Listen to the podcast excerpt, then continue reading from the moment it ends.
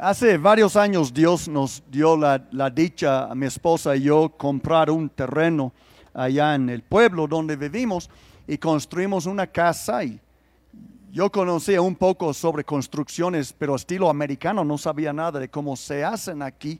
Tuve que aprender mucho, pero recuerdo una vez que un vecino, este, que conocía de, de- de- cómo yo estaba llevando a cabo la, la construcción, es que yo tengo lo que, lo, creo que estaba refiriendo este vecino a, a un sistema que tengo séptico, que es una maravilla, la verdad. Sencillo, sencillo, nada más bien pensado. Y, pero lo que él dijo me marcó, nunca lo puedo olvidar. Con una cierta frustración dijo, ¿cómo es posible o qué pena que alguien tuvo que venir desde afuera para enseñarnos cómo hacer las cosas, como que no le gustó, que yo tenía una buena idea? Sí, y, entre otros comentarios que no quiero mencionar ahorita, pero ¿cuántos de ustedes han sentido alguna vez que alguien, a lo mejor por un comentario así parecido, pero que alguien les tenía envidia? ¿Nadie? Ayúdenme, estoy hablando con este poste. o qué. ¿Cuántos de ustedes?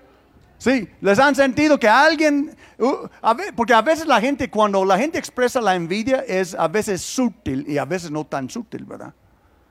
Pero dicen cosas. Ahorita les voy a explicar cómo funciona la envidia, pero ¿han sentido esto? Ok, bien. Ahora ahí va la otra pregunta. ¿Y cuántos de ustedes han tenido envidia de otra persona? Wow, son más honestos que yo pensaba. Yo pensé, nadie va a levantar la mano cuando les hago esta pregunta. Ustedes son bien cristianos. Muy bien. Pues el cambio comienza con la confesión, ¿verdad? Que Dios nos encuentre confesados. Sí, pues no hay... La, la pregunta que les quiero plantear para reflexionar hoy es, ¿y qué hay de malo con la envidia? ¿Lo han pensado? ¿Qué hay de malo? De hecho, a veces hasta lo usamos de forma positiva, como envidio, como esta persona a Dios, busca a Dios. Pero la palabra realmente es negativa. Y alguien puede pensar, pues, ¿qué hay de malo con la envidia? Es como la ambición. La ambición tiene un lado positivo y un lado negativo, pero la envidia normalmente, casi siempre es negativa. Pues yo encontré unos dichos que les quiero leer sobre la envidia. Yo no, no son mis dichos, ¿eh? los saqué de internet, pero ahí va. A ver si no mires a nadie cuando estoy leyendo esto, por favor. Dice, no odies a los que te tengan envidia. Respeta sus celos, pues son ellos los que piensan que eres mejor.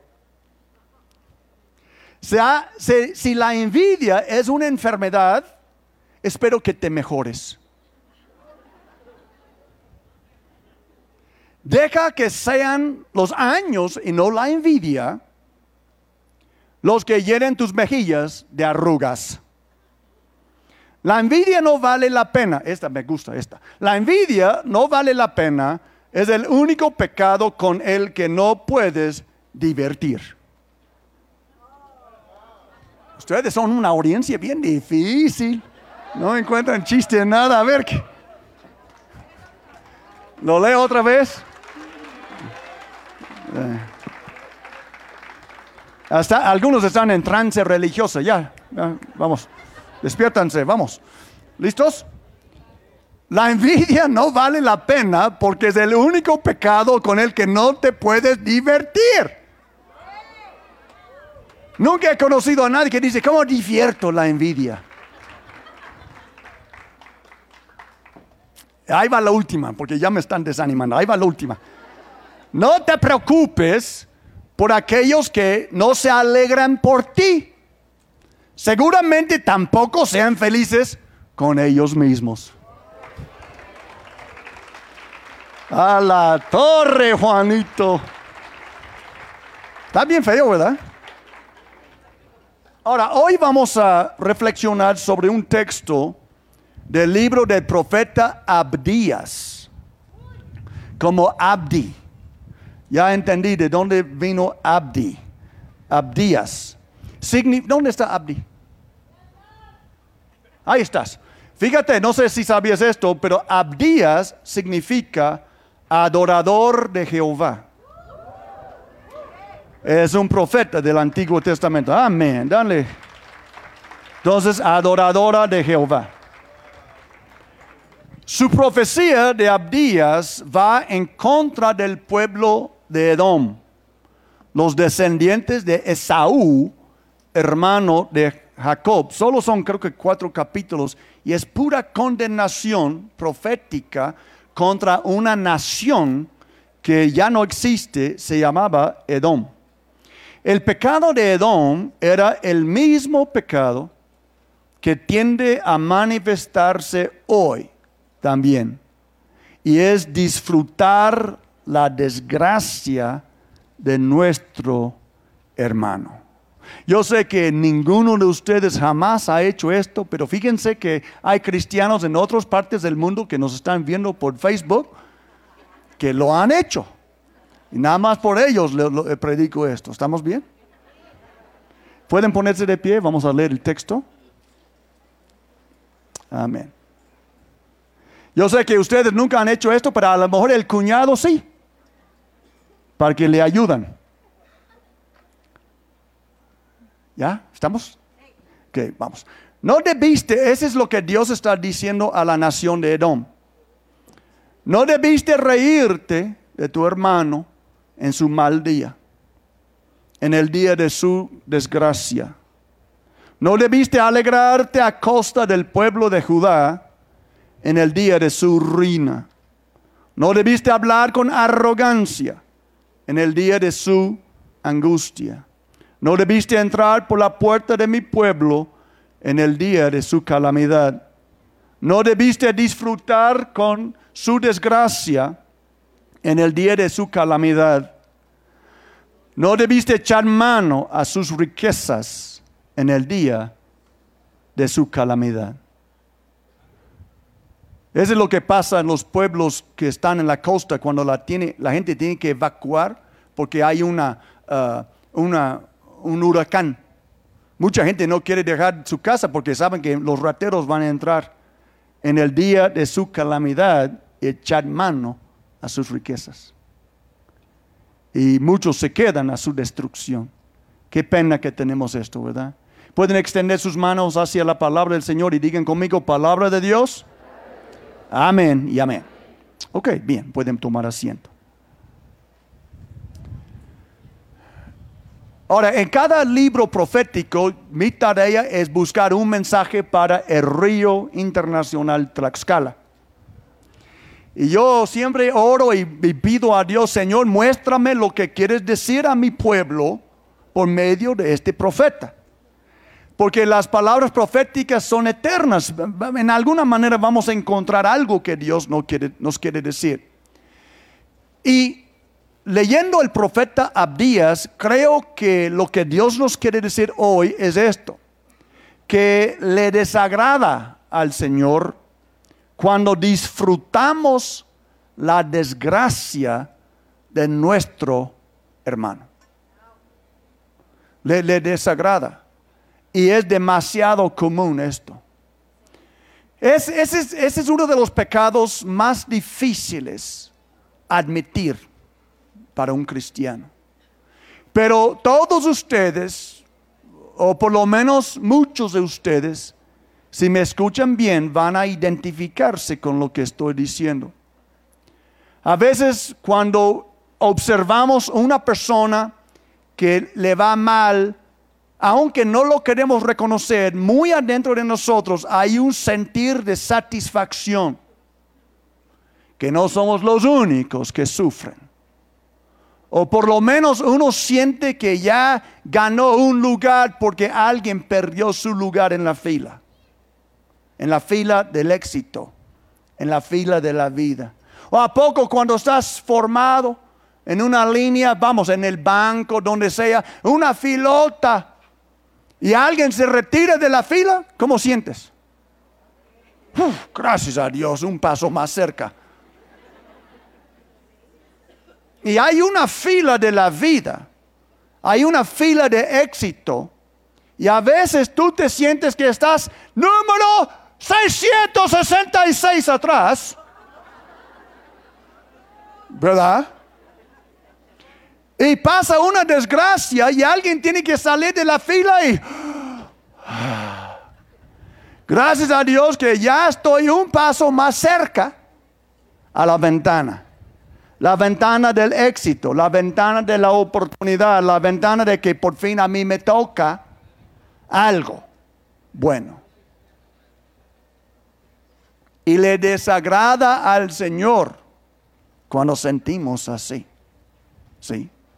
Por ejemplo, lo que Dios dijo aquí en este texto para recordarles es reunirnos, reírnos de Él en el día de su desgracia, alegrarnos a costa de Él en el día de su ruina, hablar con arrogancia en el día de su angustia, eh, entrar por su puerta en el día de su calamidad o echar mano a sus riquezas en el día de su calamidad. ¿Cuántas veces hemos visto en la carretera? Se voltea un camión y se tira el producto y ¿qué pasa? Hasta arriesgas la vida para recoger de la calle algo que no es tuyo. Yo sé que ustedes no, pero pues en otras iglesias sí, ¿verdad? Sí. Y, le pasa algo y decimos, por lo menos no me, no me lo pasó a mí y cosas así que va en el ser humano. ¿Y por qué lo haremos?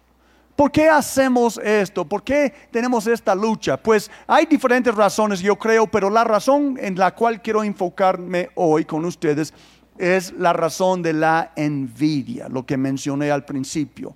Hay una gran tentación que los cristianos tenemos que luchar y es la envidia. No es una tentación solo para cristianos, no cristianos también tienen envidia, pero lo que quiero que eh, entiendan, como estoy hablando con mayormente cristianos, gracias a Dios que no cristianos vienen aquí también y escuchan y aprendan, pero para nosotros que somos cristianos, tenemos que resistir la envidia. Ahora, es un pecado difícil de detectar, es como el orgullo. El orgullo, opino, es para, para mí, mi observación y mi experiencia luchando contra ello, es el orgullo es uno de los pecados más difíciles de detectar. Yo he visto cristianos que todos pueden ver que es orgullosa la persona y la persona dice, yo soy muy humilde. ¿Conocen a alguien así? ¿Sí? No, lo mires, pero hay gente así. Sí. Y tú dices, Dios mío, es la única persona en todo el barrio que no sabe que es orgulloso. Sí, pero es difícil detectar porque no queremos admitirlo. Y así es la envidia. Ahora, yo quiero para que ustedes se aflojen tantito, porque están bien apretados hoy, yo veo, pero para que, para que ustedes se aflojan tantito, les quiero decir que yo Randy, Alan, Garvey, Harris, yo he luchado con la envidia y he vencido. Pero yo sé lo que es luchar con este pecado. Yo he luchado con la envidia cuando yo veo gente que yo considero menos capacitados que yo y les van mejor. Menos guapos, humildemente hablando, y les va mejor. Menos estudiados o estudiosos, menos esforzados, y les va mejor. ¿Y qué dice alguien? ¿Qué tengo yo? ¿Por qué le caigo gordo al Señor? ¿Por qué me tiene aquí marginado? Yo no sé. ¿Por qué me puso el número 666 atrás en la fila de los premios? Y uno, uno comienza a cantar este canto de niños, ¿verdad? Todos me odian. Algo así. Nadie me quiere. ¿Y voy a comer? Gusanillos. Déjame leerles unas cosas sobre la envidia. Que todos hemos peleado, si quieren reconocerlo o no. La envidia es una, de las, es una emoción que ocurre cuando una persona carece de cualidad, habilidad, logro o posesión de otra persona y la desea, o desea que la otra persona careciera de ella. Sí. Yo no sé por qué soy tan narizón, narizón. Espero que todos tengan una nariz más grande que la mía. ¿Sí? Aristóteles, Aristóteles definió la envidia como el dolor al ver la buena fortuna de otro, agitando por, agitado por aquellos que tienen lo que nosotros debiéramos tener. En casi todos los casos, la envidia surge cuando experimentamos insatisfacción en nuestras propias vidas. Es cuando tanto deseamos y anhelamos el éxito, la conexión o el afecto de los demás y no lo logramos. No lo logramos. La envidia a menudo tiene raíces en la baja autoestima, a veces por necesidades infantiles muy tempranas no satisfechas donde la persona se siente inherentemente no lo suficientemente buena. ¿Y cómo se comporta una persona envidiosa? Entonces ya estás pensando en tu suegra, en la cuñada, en, el vecino. Pero voy a, a, darles unos síntomas de la envidia para que si encuentras que traes uno de esos síntomas en tu propia vida, podría ser que estás luchando con esta tentación. Enojarse cuando las personas elogian el arduo, el arduo trabajo de los demás. Ofrecer cumplidos falsos cuando se habla de otras personas. Cuando alguien dice, qué buen trabajo que hizo fulano. Sí, ¿verdad?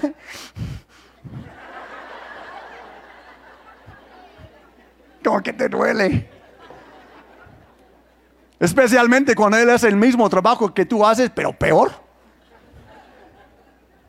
Difundir rumores o información falsa sobre otras personas.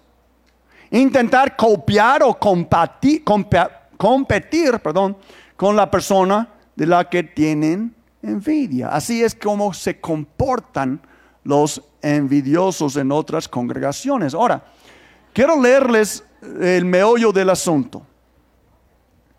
Eso es muy importante, escuchen bien eso.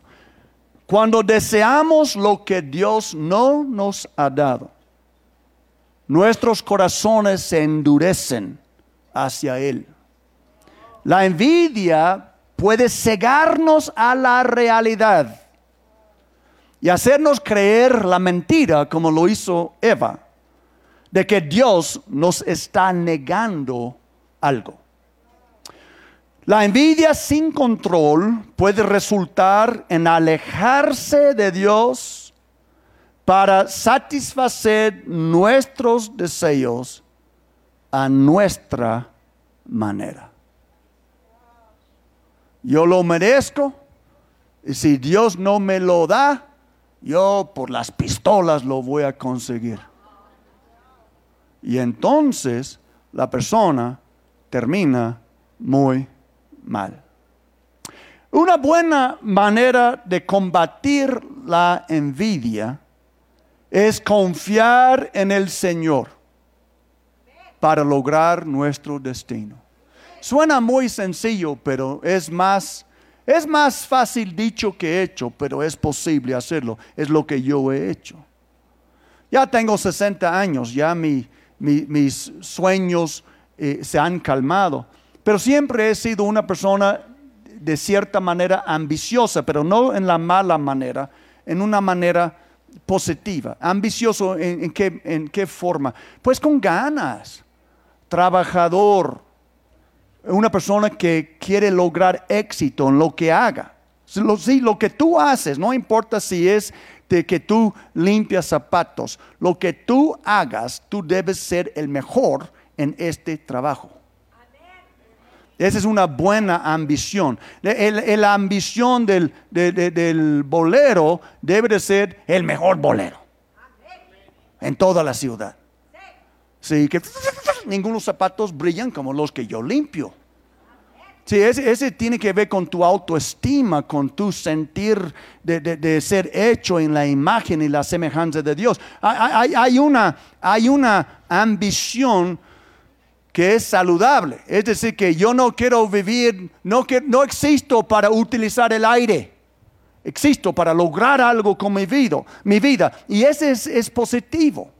Quiero que entiendan que tienen un destino hecho por Dios. Digan conmigo, yo tengo un destino hecho por Dios.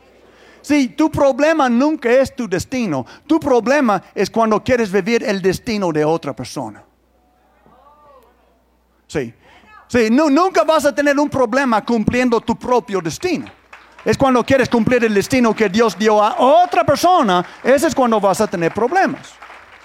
Sí. Yo nunca me siento envidioso de mí mismo. Yo tengo que luchar contra la envidia cuando yo estoy examinando la vida, el destino de otra persona y deseando cumplir su destino en vez de cumplir el mío. La manera que tengo que combatir, la manera que yo combatí contra la envidia es, en, confiar en Dios, es creer. Dios tiene un destino para mí. Yo quiero cumplir mi destino. No me importa el destino de otra persona. No voy a ser metiche mirando la vida de otra persona, deseando hacer lo que Dios llamó a esta persona a hacer. Yo tengo que cumplir mi destino. Y si mi destino es vivir en una cueva, bendito sea Dios en lo que voy a hacer y lo voy a hacer con excelencia, porque un día voy a rendir cuentas a Él de cómo cumplí mi destino o no.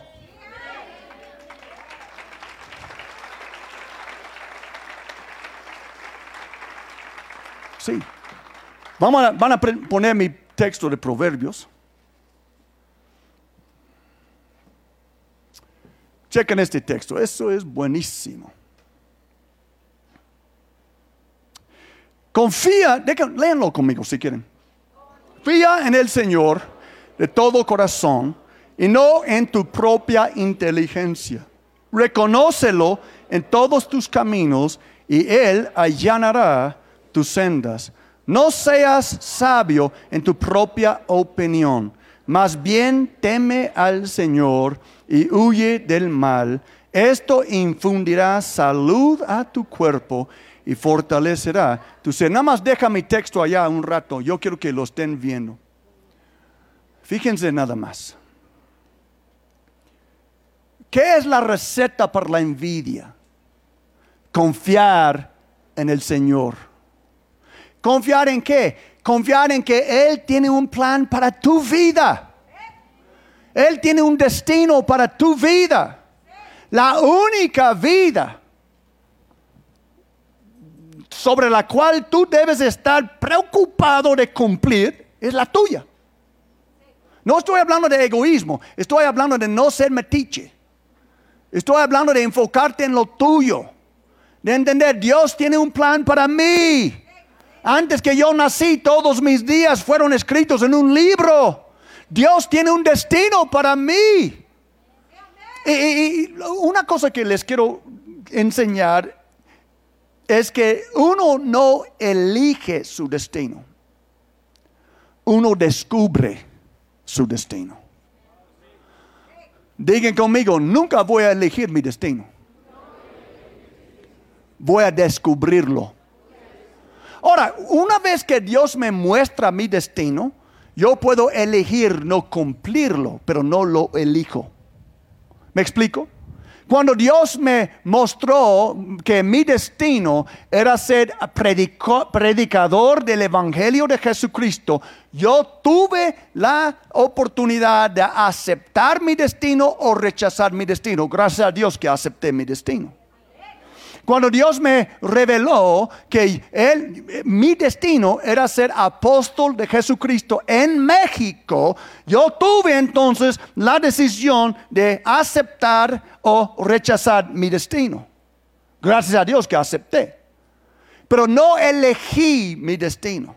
Nunca pensé, yo quiero hacer esto, yo quiero hacer aquello. No, Dios ya tiene un destino para tu vida, un destino. Lo que tienes que hacer es descubrirlo y una vez que lo descubras, alinearte con ello. La envidia es cuando una vez más estamos mirando la vida de otra persona y pensando, ¿por qué no tengo yo esto? ¿Por qué Dios no me ha dado esto? ¿Por qué yo no quiero hacer esto? Porque no es tu destino. Dios tiene un camino marcado para ti. Y hay buenas cosas en este camino si tú puedes aprender a agradecer a Dios por lo que ya tienes. Es lo que hablamos hace un rato. Algunas personas no están agradecidos por un vaso de agua, menos por, por un taco, por un plato de frijoles. Siempre quieren el bistec que está comiendo la otra persona.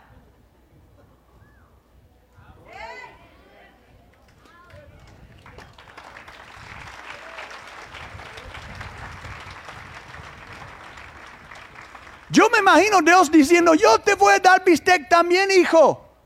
Pero cuando te toque, no vas a pisar un bache si no quitas tu vista de la otra persona en su camino y poner tu vista en el camino donde yo te he puesto. Tu fidelidad en el camino donde yo te he puesto va a determinar cuán lejos que tú puedes llegar y cuántas bendiciones que tú puedes tener. Deja de envidiar a tu prójimo. Deja de desear lo que yo he dado a otro y pon tu vista en el camino donde he marcado para ti y yo te bendeciré, dice el Señor. Amén.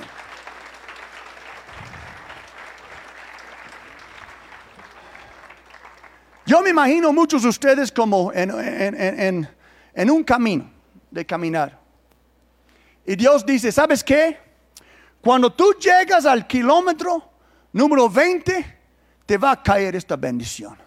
Y cuando tú llegues a kilómetro 25, te va a caer esta bendición. Y cuando tú camines a camin, cuando tú llegues a kilómetro 30, te va a caer esta bendición. Pero tú estás en el 15.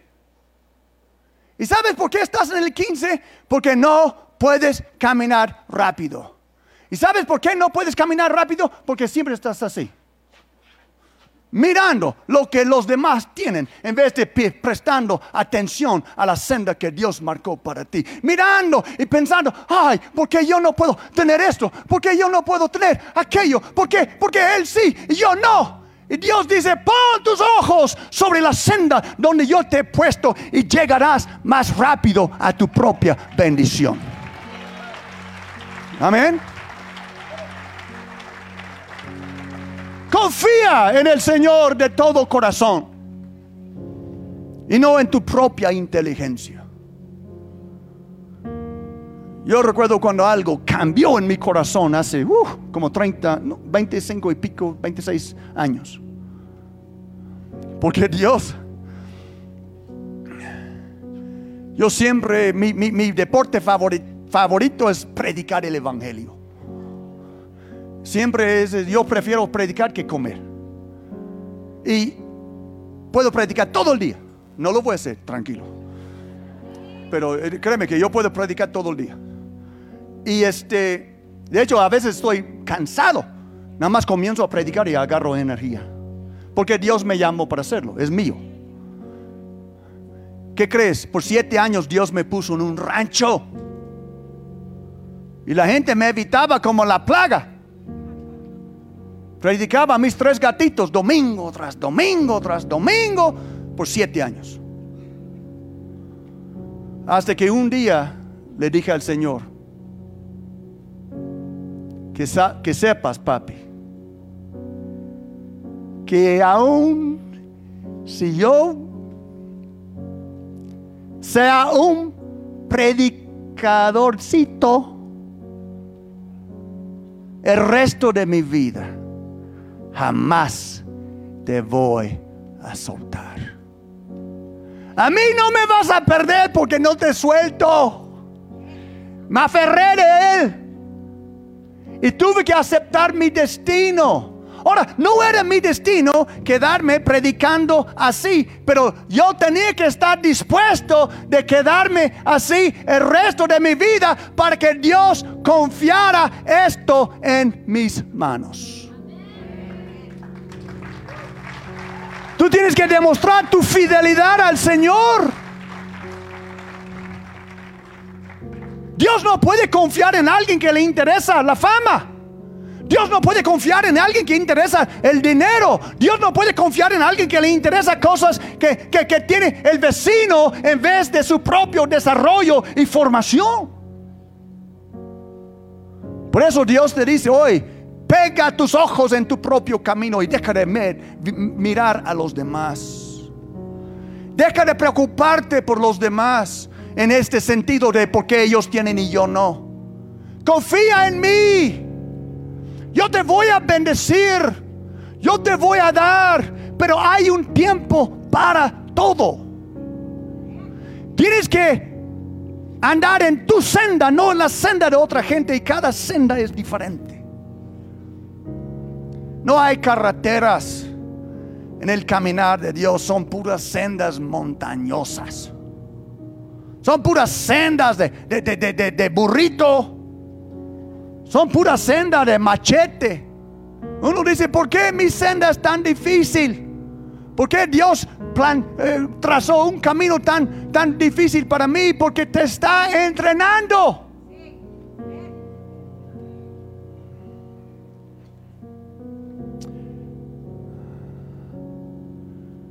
Reconócelo en todos tus caminos y Él allanará tus sendas. ¿Alguna vez has caminado en la sierra? ¿Hay alguien que ha caminado en la sierra? O un lugar donde arriba, abajo, arriba, abajo, arriba, abajo. Y una vez Liz y yo caminamos 12 horas. 6 horas a un pueblo que se llama Totocoyan, Puebla, en el lodo. Y 6 horas para salir. El siguiente día casi no podía caminar yo. Sí. Dios dice, si me reconoces en todos tus caminos, allanará tus sendas. Es decir, que todo plano.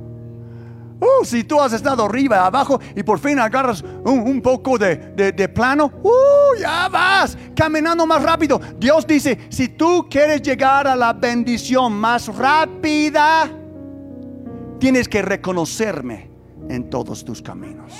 Si tú quieres, si quieres llegar más rápido, solo tienes que reconocerme, Dios dice, y yo allanaré todos tus caminos y llegarás a la bendición más rápido. Aleluya.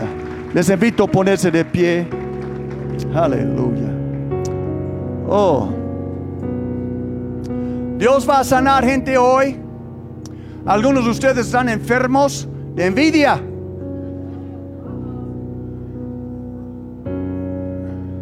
que da gastritis,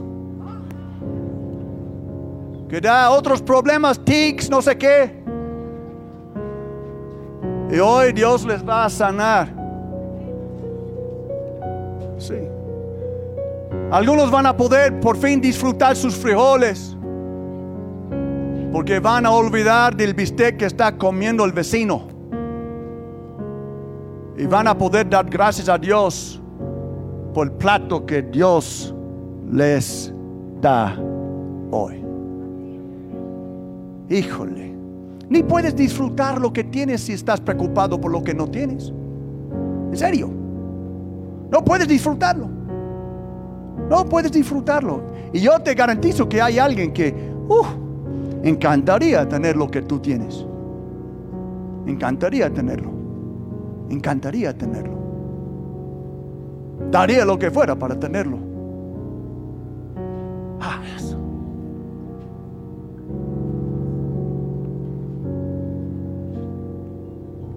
Más vale estar contentos y sanos que envidiosos y enfermos.